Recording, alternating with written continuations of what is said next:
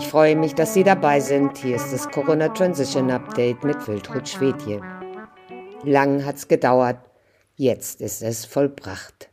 Das Nationale Statistikinstitut Spaniens, INE, hat die definitiven Sterbezahlen für 2020 veröffentlicht. Unisono berichteten die Mainstream-Medien, dass zwischen Januar und Dezember 2020 insgesamt 74.839 Menschen an Covid-19 gestorben sind. Im Gegensatz zu den meisten bisher veröffentlichten Zahlen beruhe die Methodik, die das INE bei dieser Statistik angewendet habe, auf der Analyse der ärztlichen Totenscheine. In dieser Bescheinigung vermerke der Arzt die Hauptursache, die zum Tod der jeweiligen Person geführt habe, verkündete das Medienportal El Diario. Im Jahr 2020 wurden demnach 60.358 Todesfälle registriert, deren Ursache Covid-19 war, wobei das Virus, wie El Diario betonte, identifiziert wurde. Weitere 14.481 Personen sind mit Verdacht auf Covid-19 verstorben. Als Covid-Tote wurden diese gelistet, weil sie Symptome aufwiesen, die mit der Krankheit vereinbar waren.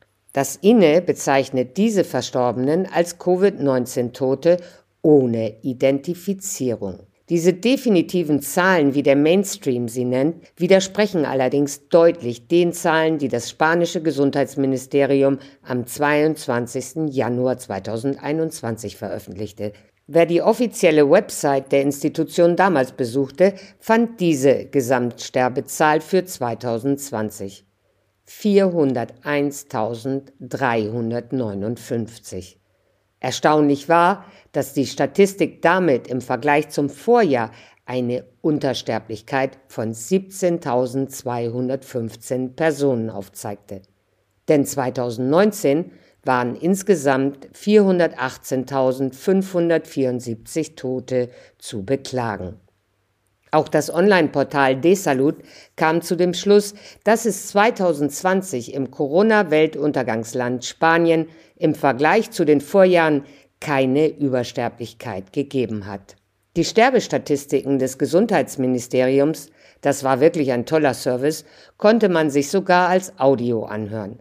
Aber die Überraschungen nahmen kein Ende, denn am 19. Februar korrigierte die Behörde die Sterbezahlen vom Januar plötzlich nach oben und legte sie auf 463.807 fest, wodurch eine Übersterblichkeit von 62.448 Personen zustande kam.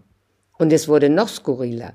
Offenbar lief die Internetseite des Ministeriums heiß, denn kurz darauf waren beide Statistiken nicht mehr aufrufbar. Wohl dem, der sich die PDFs runtergeladen hatte.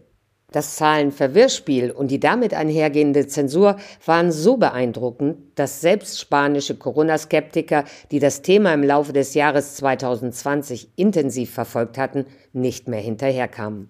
Auf die Frage, ob die Regierung irgendwann im TV oder in anderen Medien eine Erklärung für diesen Sinneswandel kundgetan hätte, kam nur eine Antwort.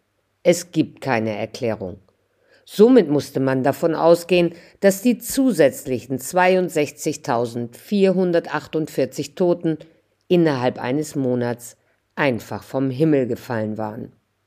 Auch die Herausgeberin der Zeitung Ibiza Kurier, Friederike Diestel, machte diesbezüglich interessante Erfahrungen. Im Laufe des Jahres 2020 hatte sie die Statistiken des Gesundheitsministeriums, die der Öffentlichkeit monatlich zur Verfügung gestellt wurden, aufmerksam beobachtet. Doch als sie die Daten vom Dezember abrufen wollte, ging das seltsamerweise nicht mehr. Es hieß plötzlich, man müsse sich registrieren, sich anmelden, ein Zertifikat haben, um Zugang zur Seite zu erhalten, berichtet die Journalistin. Deshalb habe sie einen Antrag gestellt, in der Annahme, dass sie als Pressevertreterin zum erlesenen Kreis der Zugangsberechtigten gehören müsste. Doch dem war nicht so. Ihr Antrag wurde mit der Begründung abgelehnt, er entspreche den Vorgaben nicht. Sie hakte nach und forderte das Gesundheitsministerium auf, ihr die Telefonnummer eines Ansprechpartners für Presseanfragen zukommen zu lassen. Daraufhin herrschte Schweigen im Wald. Distel hat das Thema der verwirrenden Covid-Sterblichkeit in ihrer Zeitung oft in den Fokus gerückt. Aber zurück zu den definitiven Sterbezahlen, die am 10. November 2021 mit reichlich Verspätung vom Inne veröffentlicht und in den Medien propagiert wurden. In der Berichterstattung fiel vor allem auf, kein Journalist machte sich die Mühe, die sehr fragwürdigen Zahlen des Statistikinstituts kritisch zu beleuchten. Niemand beschäftigte sich mit dem Aspekt, ob die Menschen nun wirklich durch oder einfach nur mit Covid und ansonsten aufgrund ihrer schweren Vorerkrankungen verstorben sind. Das Thema wurde totgeschwiegen. Genauso wenig wurde erläutert, wie es den Gesundheitsbehörden gelungen ist, bei den 60.358 definitiven Covid-Toten das Virus als Todesursache zu identifizieren. Denn ebenso wie in Deutschland wurden auch in Spanien keine offiziellen Autopsien durchgeführt. Eine entsprechende Anordnung wurde am 6. April 2020 vom Gesundheitsministerium in einem Dokument festgelegt. In diesem ist auf Seite 6 unter Punkt 2.1 Autopsien und Covid-19 explizit zu lesen, Aufgrund des biologischen Ansteckungsrisikos für die Ausführenden und des Risikos der Verbreitung des Virus wird empfohlen, diese nicht durchzuführen.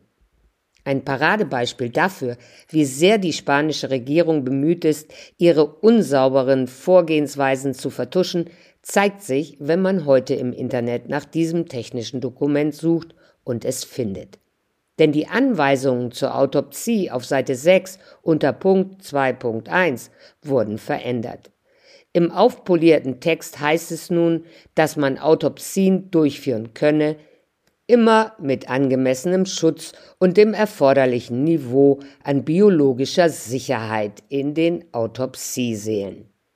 Brisante Koinzidenz, auch das Robert Koch Institut hat den Pathologieinstituten der Republik in einem Schreiben davon abgeraten, aufgrund des hohen Infektionsrisikos keine Obduktionen bei vermeintlichen Covid-Toten durchzuführen. Darüber informierte Dr. Bodo Schiffmann am 3. April 2020.